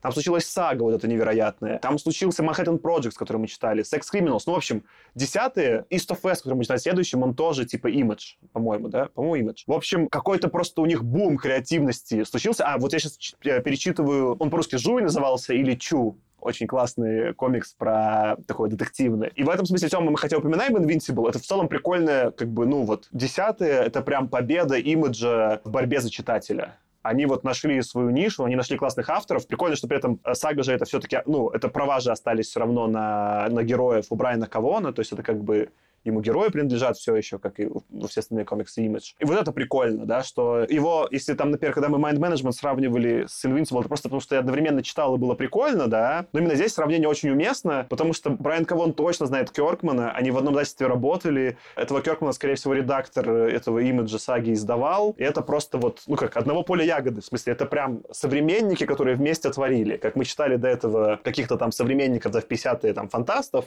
то вот э, Кёркман, Вон, Хикман и так далее, это все типа современники имиджа или там Лейман, да, и это прикольно, что я мало, то есть мне мало нравится, вот все, что я читал супергеройское, я на самом деле читал почти все до десятых, и даже когда читаю современно, есть какие-то серии, но их меньше. Начиная с десятых, в основном читаю только имидж, потому что, вот не знаю, ну они прям мочат. Они вот выдают какой-то очень крутой контент, и это респект чувакам. Ну, я, в общем-то, с твоими дифирамбами Image Comics скорее согласен, но единственное, что я, наверное, поправил бы. Сложно сказать, что они победили, потому что, мне кажется, продажи DC и Marvel, на самом деле, даже если мы вычтем их прибыли за счет кинофраншиз, да, все равно, я уверен, по продажам комиксов DC и Marvel уделывает Image, ну, на порядок. Но тот факт, что они смогли стать вообще заметным издательством, с такими конкурентами, да, с такими гляфами вылез маленький Давид Имидж и стал заметным, это, конечно же, ну, круто, безусловно. Может, победили именно в смысле, что, во-первых, они стали заметными, это прям с духа стало три, что вообще невероятно, да, и они скорее как бы нишу, что ли, нашли, да, то есть они там в 90-е пытались копировать какие-то, в том числе, супергеройские комиксы, потому что вот только перешли авторы, они что умели, то и делали.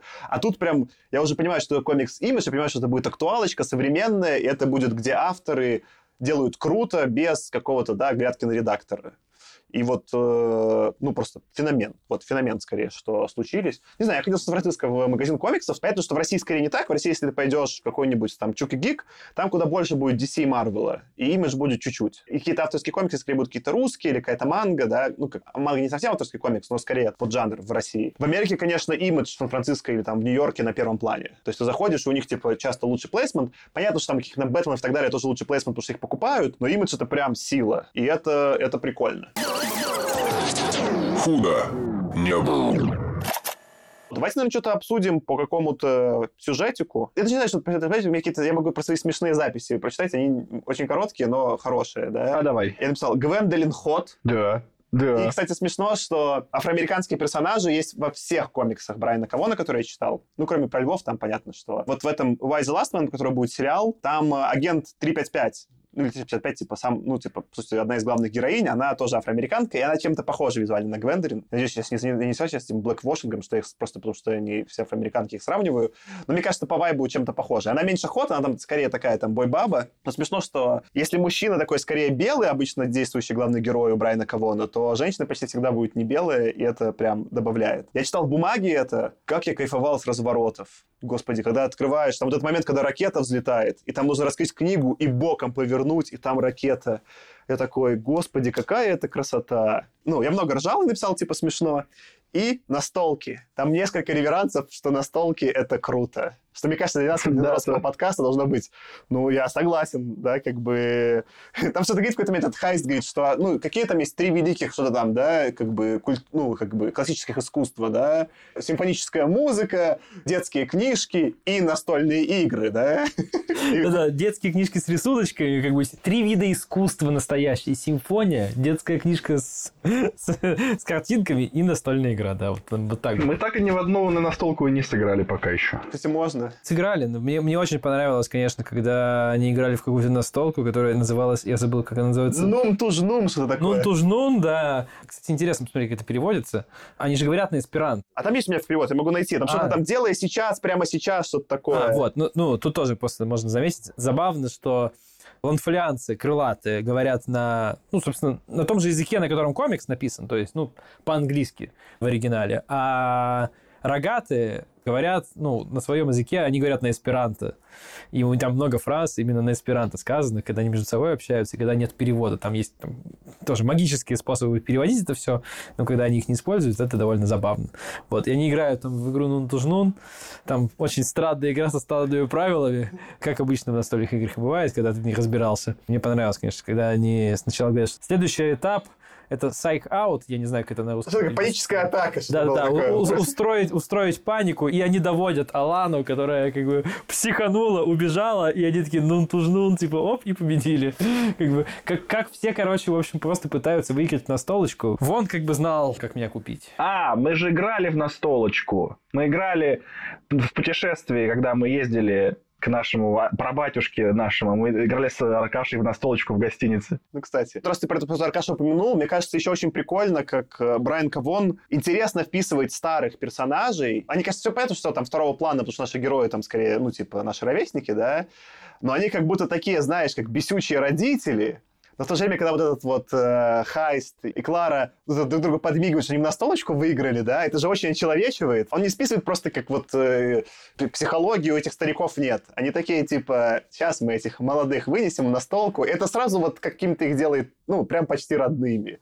И вот такие моменты, их очень много, где мне кажется, в целом, я сейчас, просто говоря, вот э, хотел вам вопрос задать. Я помню, когда читал первый раз, и, собственно говоря, ну там, все заканчивается тем, что Хайста убивают, причем очень нелепо, причем Гвендолин. Я, во-первых, помню, первый раз, когда читал, расплакался. Ну, там, в целом, это еще жестокая подводка, когда он начинает, что надо убивать любимых персонажей. И там реально вот, ну, как бы в Хайста прям невозможно не влюбиться, как он, он приятный персонаж. И потом его ну, типа, выносят, как в «Игре престолов», вообще как неожиданно. Понятно, что в тот раз я уже этого ждал, у меня не было такого эмоционального эффекта. Не знаю, просто пишите, как, какие у вас были ощущения? Я помню, что меня это очень растрогало, и вообще это как бы для повествования очень смелый шаг и очень, не знаю, это круто. Ну, в смысле, не круто, что его убили, но круто, как это эмоционально воздействует на читателя. Не, ну, у меня не было такой прям эмоциональной реакции. Это было, знаешь, что типа, ну как, ну, а, ну ладно, ну ладно. Ну и после того, как, э, собственно, Invincible, да, как бы читал, я думал, а может еще это обойдется? Потому что, знаешь, когда ты читаешь комикс, в котором людей-то напополам разрывают, а потом иногда обойдется. Бывает. Ну и тут уже идешь, может, нормально все будет?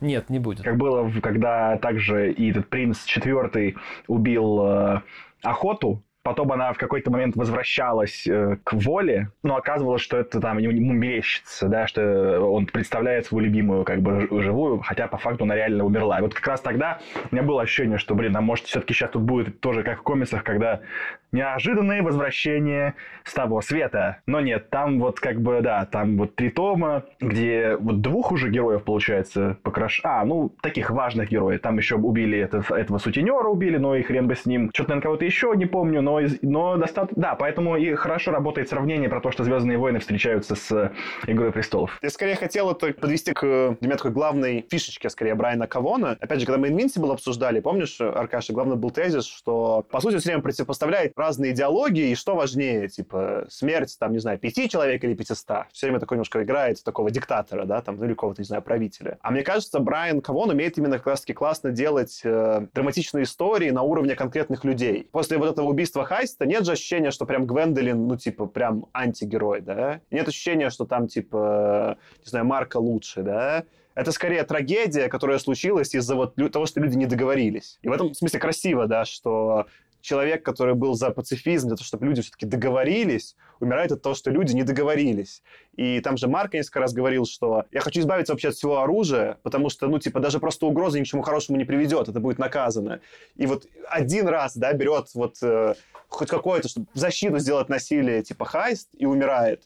И вот это сила именно Брайана Кавона, что он умеет противопоставлять персонажей, не делая никого из них злодеями. Они все остаются людьми, которые потом жаль... Ну, явно же, типа, Гвендолин будет жалеть об этом поступке. Это трагедия, да, а не то, что есть супергерои, суперзлодеи, и они сражаются. Небольшая корректировочка в стиле Аркаши. Ты сказал, что Хайст хотел, чтобы все договорились, но они, он хотел немножечко другого, чтобы они не договорились. Ну, в смысле, ну... Э, и договорились тоже. Секс — это вид коммуникации, Артем. Потому что нужно что? Консент. Как это?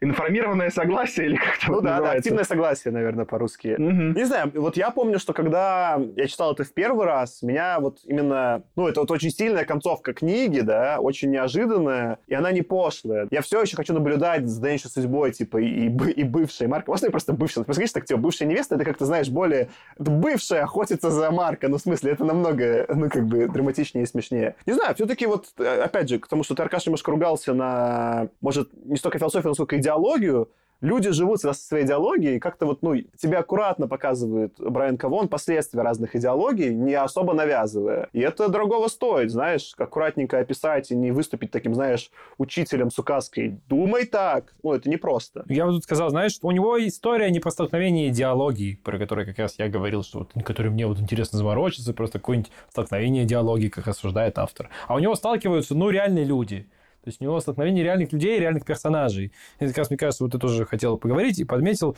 У него прикольные персонажи. У него за достаточно небольшое количество экранного времени, да, если так можно выразиться. Ну, реально, у тебя вот есть этот хайст, который ну, его не очень много было, но при этом у тебя умудрился зацепить персонаж. Ты его чувствуешь как реального персонажа, потому что он как бы за небольшое количество времени совершил такое количество поступков, каких-то выборов и как-то поучаствовал в ситуациях, которые он создал, что ты его ощущаешь как реального персонажа, который как-то выделяется, которого ты запомнил, к которому ты уже даже там прикипел как-то. Хотя он там у тебя был сколько там, не знаю, до 30 разворотов. Ну, три выпуска, видел. не так много. Да. фигню, да. И это можно сказать про почти всех его персонажей, да, то есть это для всех, мне кажется, верно, и это, как мне показалось, у него такое тоже часть характерного стиля. Плюсуюсь к вам, хочу еще вовлечь в это обсуждение родителей Марко, которых мы в какой-то момент узнали, которые прителепортировались, там, когда Марко сломал меч, в общем, и в этот момент мне сначала захотелось немножко поругать как будто бы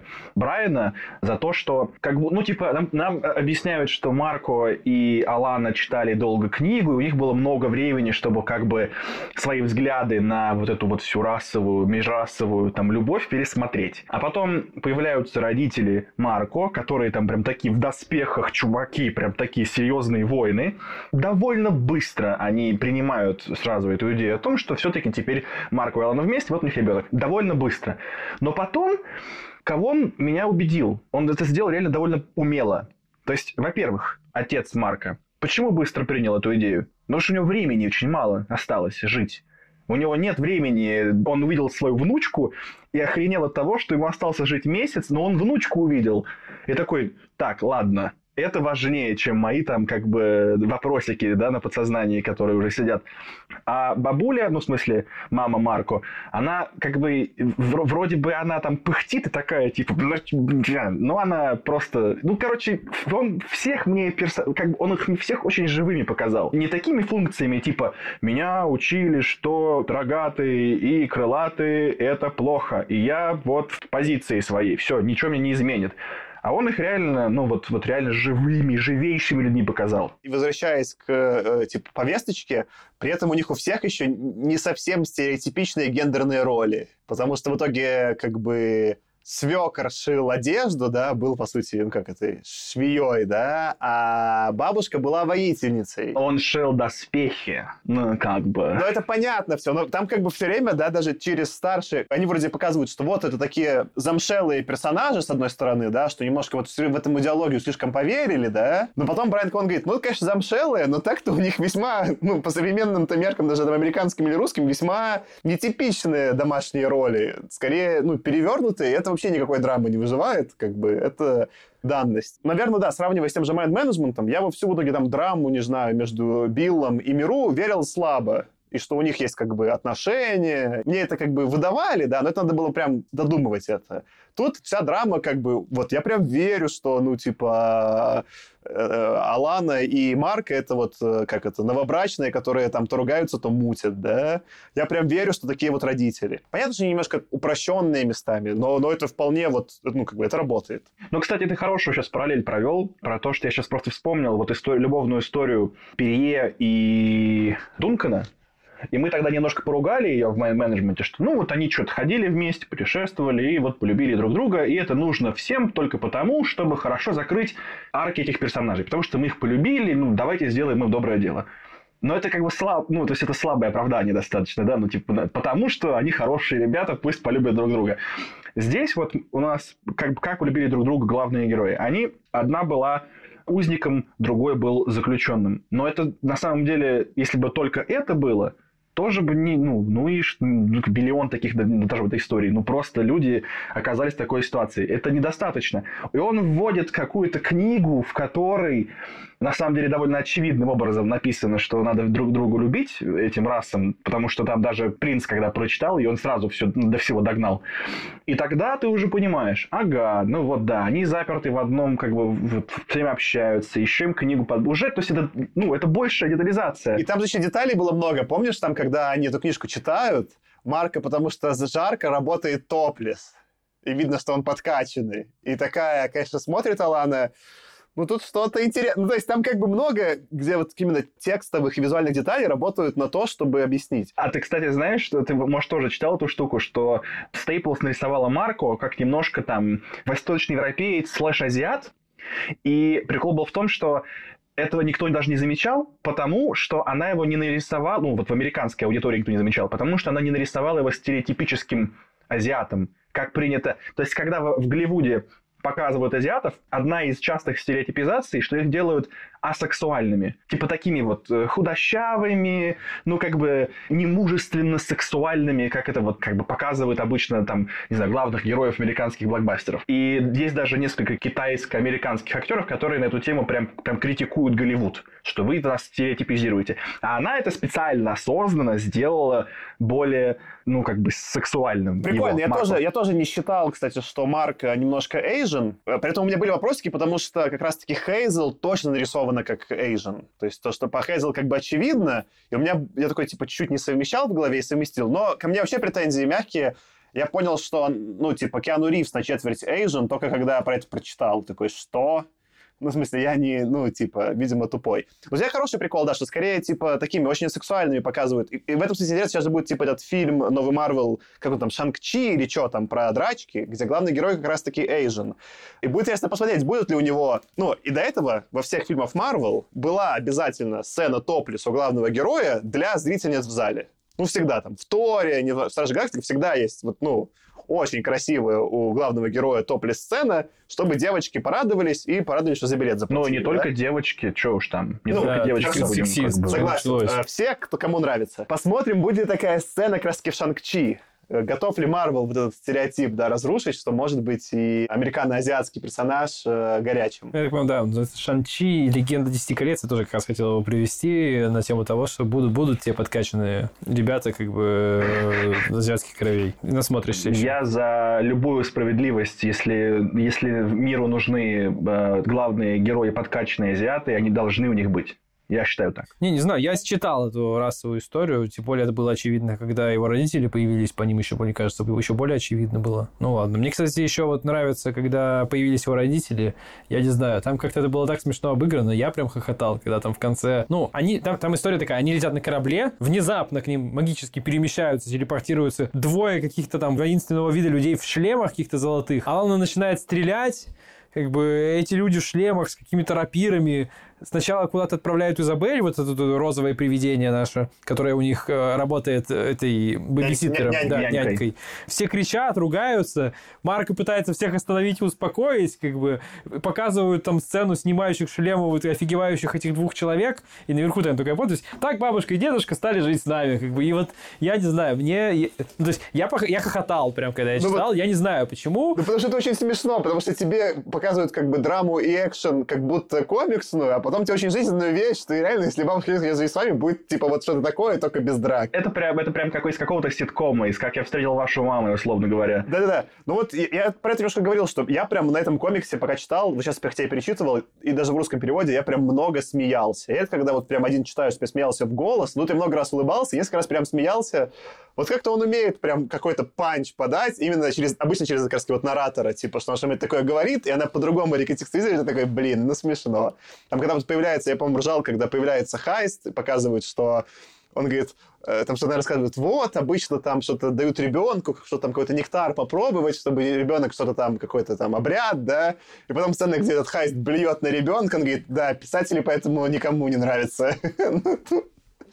Там такого много очень. Причем у него юмор, знаешь, это не юмор какого-то там, ну, Рика и Морти, да, который, ну, ради гэгов сделан. То есть, как бы там сюжет сделан ради гэгов, как бы, и, ну, сюжет какой-то есть, он двигается, он интересный, прикольный, но он все равно, типа, гэгоцентричный. Здесь этого нет. Здесь как бы сюжет живет, это своя отдельная история. И он в нее очень гармонично, какие-то шутки, забавные моменты умудряется вплетать. И как-то очень по-человечески это происходит. И очень уместно. Потому что ты прав, я тоже много смеялся, я прям себе отдельные пометочки сделал. Ну вот прям, я не знаю, мне понравился его юмор. Он какой-то невероятно, не знаю, как еще по-другому сказать, уместный был всегда. То есть это были прям какие-то такие, вот тоже, в некотором смысле, как мы говорили про дворовую философию, да? вот дворовый юмор тоже такой, он простой, незаморочный, это не какие-то там трехэтажные шутки э, суперсложные, нет, это очень понятные вещи, но при этом как-то ситуативно он Ну, умеет вот эти это понятные строить. вещи, они же могут очень легко стать как бы пошло, как бы унылыми, да? А тут прям каждая заходила, и это, ну, это круто. Я, я поэтому сравнил с каким-то сатириком. Вот мне скорее какого-то такого, знаешь, немножко такого все время на приколе сатирика напомнил. То есть у него не ты прав, что типа, Рик и Морти, он такой, типа, давайте напишем как можно больше шуток, сюжет потом подгоним. Он тут не шутки пишет, но он как бы явно веселится такой по дороге, я тут, а, тут я еще тут пошучу. В этом смысле, кстати, наверное, стоит упомянуть планету Секстилиан, раз уж мы о пошлости. Но я хочу не ради поражать ее обсудить, а ради... Вы сейчас просто навели меня на мысль, что они, Воля и Lion Cat, как его порой, лживая кошка, спасли из этой из сексуального рабства, как говорил Аркаша, маленькую шестилетнюю девочку. Мне больше всего порадовало, что там, ну, я разглядывал там, я читал часть сегодня в парке, я ровно вот на эту сцену зашел в парке, и такой, хотя мне много, я так немножко засмущался,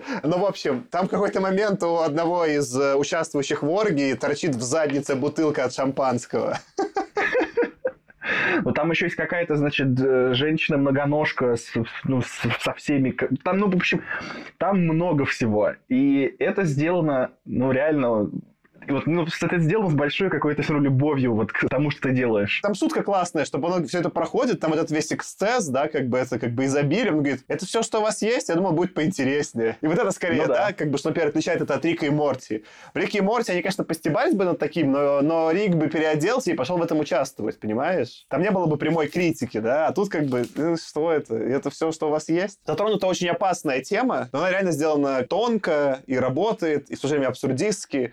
Этот комикс, комикс, кстати, реально очень пошлым, но он таковым не стал, что меня э, невероятно удивляет. Он как бы говорит, что да, эти все вещи есть все равно, но типа не нужно от них, то есть вы не можете от них отвернуться, и они исчезнут. В смысле, что есть все равно куча разных сексуальных предпочтений у людей, есть там межпланетный там какой-то секс и так далее, все это есть, но это не означает, что нет для него запретных тем все равно, да, типа раз они девочку пытались спасти, все равно он как бы где-то грань проводит, что типа есть, да, есть просто вещи, а есть все-таки вещи, которые давайте как бы на них не будем глаза закрывать, они все равно стрёмные. Аркаша сейчас просто ищет эту сцену, там вот это есть такая такая синяя с солнцем, как-то мадам солнце, или как ее зовут. Ну, короче, главная сутенерка этой планеты, ага. и она пипец похожа на мою бывшую, ну, типа, визуально и словесно, и когда я грохнули, я так обрадовался. Вот я на хайсте прям загрустил, а тут такой, типа, справедливость.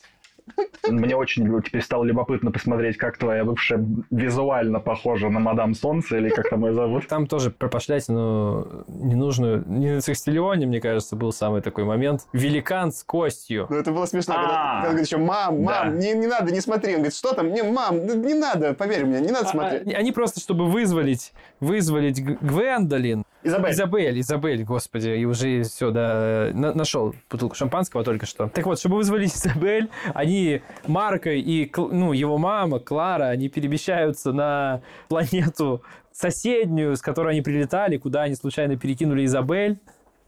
И в этот момент на них нападает огромный, высотой с десятиэтажный дом, великан. Он очень-очень-очень толстый, ну вот прям очень лишний вес видно.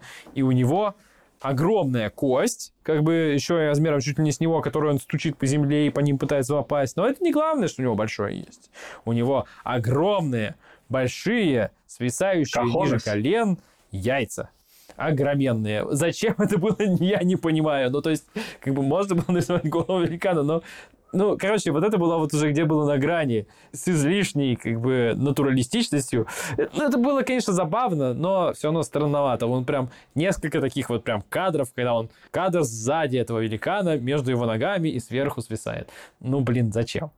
Ну, вот... Не знаю, мне кажется, очень смешно, потому что это же, это как бы как троп, да, ш, ну, как, как помогите мне, это шаблон, в смысле, клише, да, это клише часто используется, что когда какого-то великана показывают, особенно в комиксах какого-нибудь большого героя, вот этот вот кадр снизу, и он стоит, и хотя тела очень подробно обычно в комиксах прорисованы, формально там все бесполые, ну, в смысле, и мужчины, хотя они стоят в спандексе, у них там ничего нет, да, а тут он как бы, ну, он стебется над этим жанровым клише, и такой говорит, ну, а мне же можно, я уже выбрал такой, типа, разнузданный стиль повествования, поэтому нарисую. Мне этот гэг визуально понравился. Меня это почему-то очень посмешило. Ну, в общем, тут был не зачем на Секстиллионе, зачем все эти были как бы странности и безумства. Ну, понятно, они, они атмосферу там какую-то создают. Что это создавало здесь?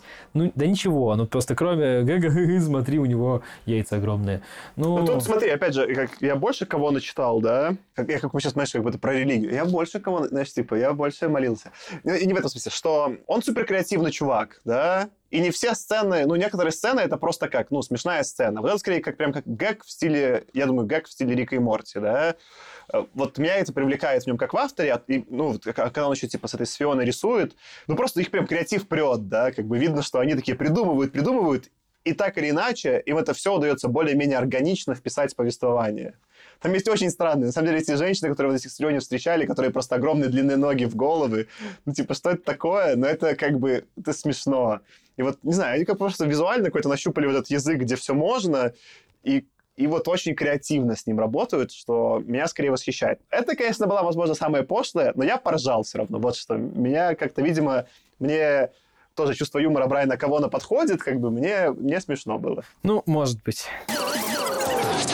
Худо не было. Так, мы, кажется, все обсудили, комикс похвалили. Давайте, наверное, как-то закругляться и какие-то финальные слова, да? Как будто я вопрос. да. Да. Это, в смысле, это я не сомневающийся ведущий, я просто смотрю на Аркашу и Тему такой, да? И они такие, да. У нас нет же, потому что мы не умеем силой мысли такие передать друг другу, что мы заканчиваем. Пока, к сожалению, не умеем. А может сделать, типа, реально какой-нибудь, знаешь, в чатике? Нет, тут слишком тупо будет. Мы умеем, но не злоупотребляем. Да, мы умеем, потому что мы в моменте. Мы играем, в, знаешь, как эта игра здесь сейчас, типа, ну, мы в нум тужнун. Наш каждый подкаст, он такой, мы в моменте стараемся записать. Carpe diem. Carpe diem. Я сейчас цитаткой из э, пацанской мудрости. Из Сейчас Торетто. наки- Он думал, кстати, да. Да. In familia veritas. О, о, да, это было бы круто. Ну что, Тёма, давай, может, ты начнешь. Какие-то хочешь финальные мысли? Финальная мысль такая, что когда я увидел, что мне придется за неделю прочитать 500 с лишним страниц комикса, я приуныл, потому что у меня до этого на прошлой неделе нужно было прочитать 300 страниц комикса, только другого майнд-менеджмента. И я такой думаю, блин, ну, как-то придется выживать. А у меня была еще тяжелая такая рабочая неделя, и я вот э, прочитал первые 50, или сколько там, 100 страниц, про которые я говорил. Мне не очень зашла рисовка, и я еще не успел втянуться вот в сюжет. И я такой, типа, блин, я прочитал там 100 из 500, блин. А потом я сел второй раз и, не вставая, дочитал. Ну, и кажется, что для, для меня это, наверное, вот э, самое важное, что я прямо сейчас могу сказать про этот комикс, что он невероятно затягивает, мне безумно хочется продолжить читать. И вот тут из-за того, как он идет, я почему-то уверен, что он реально закончится хорошо. Тут у меня нет волнения о том, ой, ну сейчас что-то будет, что-то не накрутят. Нет никаких опасений, все будет нормалды. Успокоился Брайан Кавон, говорит, все, такой по голове погладил, пойдем, все нормально, все продумано. Да, типа, твой посттравматический синдром, мы с ним разберемся, все будет хорошо. Вот тебе минералочка перье. Слушай, меня тут даже не столько, даже, даже не сильно беспокоит, как он закончится. Его, в принципе, интересно читать в процессе. То есть, как бы тут важен процесс. Если там тот же Mind Management выстраивал все-таки какую-то историю, он выстраивал ее так, что она накручивается, скручивается, сплетается, но и она должна куда-то закончиться, просто, ну, потому что как бы ты ее так строишь. Здесь он, ну, это такой поток, ты, в котором тебе просто прикольно и интересно плыть. Это можно сравнить как раз с тем же Invincible, который я читал в свое время давно. Ну, я где-то остановился на каком-то месте, потому что там, да, клиффхенгеры такие прям он делает, Кёркман заковыристые, он такой, как мы договорились не говорить наркоманский, да, он дофаминопродуцирующий, в общем, назовем это так. Но когда ты его, ну, ладно, забыл про него, дропнул, ну, просто он going кончился, как бы, ну, ничего страшного, что ты его не дочитал. Как бы тебе вот нет такого, что ты ждешь ну, какого-то грандиозного финала. Да нет. Как бы это просто история, которая придет к какому-то там концу. И здесь у него вот история придет к концу, он еще заранее подумал, как она придет, и слава богу, скорее всего, будет нормально, но мне, в принципе, читать это интересно. Вот, могу похвалить еще раз, как бы, то, что мне больше всего понравилось. Персонажей, юмор классный, и в целом история такая, ну вот, попкорно-блокбастерная, в хорошем смысле, в хорошем.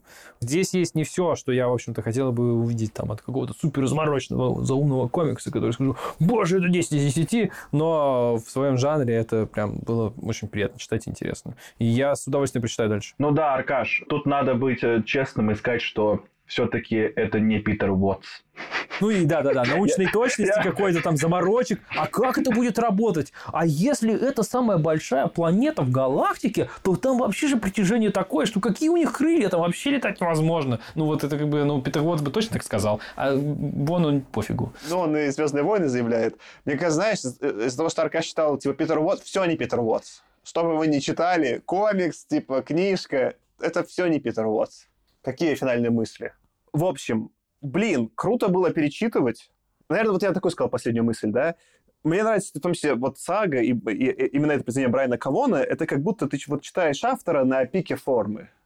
И видно, что он уже свое ремесло понимает, достаточно, чтобы делать круто, но еще не зажрался, чтобы ему было уныло. Он вот какую-то вот такую войну, войну, извините, войну, войну э, лунян и этих э, стрекоз, да, нет. Они там в русском переводе Рогатые и лунянами. крылатые. Не, они, они ругаются, типа, у них там как бы они так перевели, что типа луняне это как будто оскорбительное по А, отношению. ну, они мунис говорят. луни. Да-да, это на русский или- луняне перевели, но что довольно смешно. Видно, что авторам прикольно, они понимают, что они делают. И вот есть это вот это какая-то, да, с одной стороны, понимание формата, а с другой стороны, легкость от происходящего меня всегда подкупает. И вот здесь этого с лихвой, и это, наверное, даже крутой комик, чтобы просто начинать знакомство с комиксами в целом. В смысле, это прям Конечно, поздно уже рекомендовать в конце выпуска. Вы или, ну, если вдруг вы еще не прочитали, блин, прочитайте. Это реально одно из лучших, что сейчас происходит. Ну и обложки очень крутые. Я прям обложки реально рассматривал. На обложках вот этот как раз-таки планшет уже не так видно, потому что понятно, что время не так поджимает, и она прям старается, Фиона, на обложках, и они прям топовые все. Но я все еще запал на Гвендолин. Я, к счастью, уже повзрослел и пережил эту мисс э, Солнце. Теперь это не мой типаж. Теперь мой типаж это Гвендолин. Все еще проблемы у меня, конечно, с типажом, как вы видите. Можно было бы и кого-то поприятнее выбрать. Но э, что есть, то есть. Как будем заканчивать, у нас конкурс. Нам, на уже, кстати, прислали первую историю. У нас уже есть первый кандидат на приз. Напомню, в чем суть конкурса? А давай, Тёма, ты напомнишь. Ты у нас уже легко, легко помнишь, в чем суть конкурса. Я сейчас тогда это в стиле Дудя. Конкурс! Вы можете присылать нам... Сейчас, я, я буду... И мы, мы зададим конкурс коротко, а вы можете присылать нам истории не очень коротко. В общем, смысл конкурса такой. Я не готовил эту фразу, это только сейчас вот пришло, поэтому извините, пожалуйста. Нам очень интересно узнать о том, как вы нас слушаете, где вы нас слушаете, как вы узнали про нас. Какую-нибудь забавную историю, или скучную историю, или грустную историю, или любую историю. Присылайте их, пожалуйста, в Телеграм или на почту. Мы их там прочитаем, как-то оценим, очень субъективно, просто вообще никакой не будет. Никаких рандомизаторов, никаких подпишись, э, никаких отправь 10 друзьям. Просто суровая обычная диктатура и тоталитаризм. Надеюсь, это не отпугивает никого, кстати. И оценим, и при- пришлем призы тем, кто у нас победит. А призы такие. У нас винтажные обложки комиксов в рамочках. Вот. Все так. Если вдруг вы стесняетесь, то из-за того, что в канале Телеги есть все мы, вы можете любому из нас в личку отправить, как, например, сделал текущий автор истории. Это не обязательно шарить даже в какой-то паблик. Мы просто почитаем, втроем порадуемся. Я дедлайн еще придумал, чтобы, чтобы людям было к чему стремиться. Я думаю, мы заявим конец сентября, чтобы мы как раз-таки мы начнем к тому моменту приближаться к концу сезона, чтобы мы в финале смогли это обсудить. Вот до конца сентября нам можно эти истории присылать. Так что у вас не так много времени осталось. Наверное, к моменту, когда эпизод выйдет, типа месяц. Но если вы нас слушаете в конце сентября и думаете, ой, не успел или не успела, все равно присылайте. Как-то наоборот, здесь в конце сентября вот как раз-таки успела. Ну или в начале октября, хорошо. Если вы уже все, ну все равно, все равно присылайте, все будет нормально. Если, если уже конец сентября или начало октября, а вы не прислали, все равно присылайте задним числом, потому что мы в том числе комикс про фантастику научную, и это будет ваш прыжок во времени. Мы на это тоже пойдем. Мы на все пойдем. Пришлите историю, пожалуйста. Ребята, вы так объяснили дедлайн, вы вообще не суровые.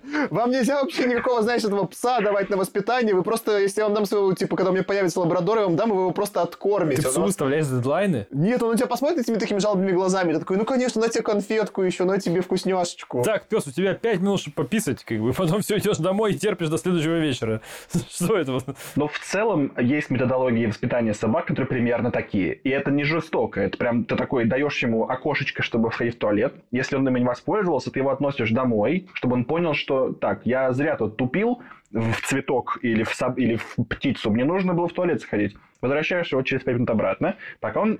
Так, подкаст превращается в черти что. Давайте заканчивать. Давайте заканчивать. Спасибо, что были с нами. Сегодня с вами был я, Саша. Я Аркаша. И Артем, адьос. Адиос. Худо Пока. не было.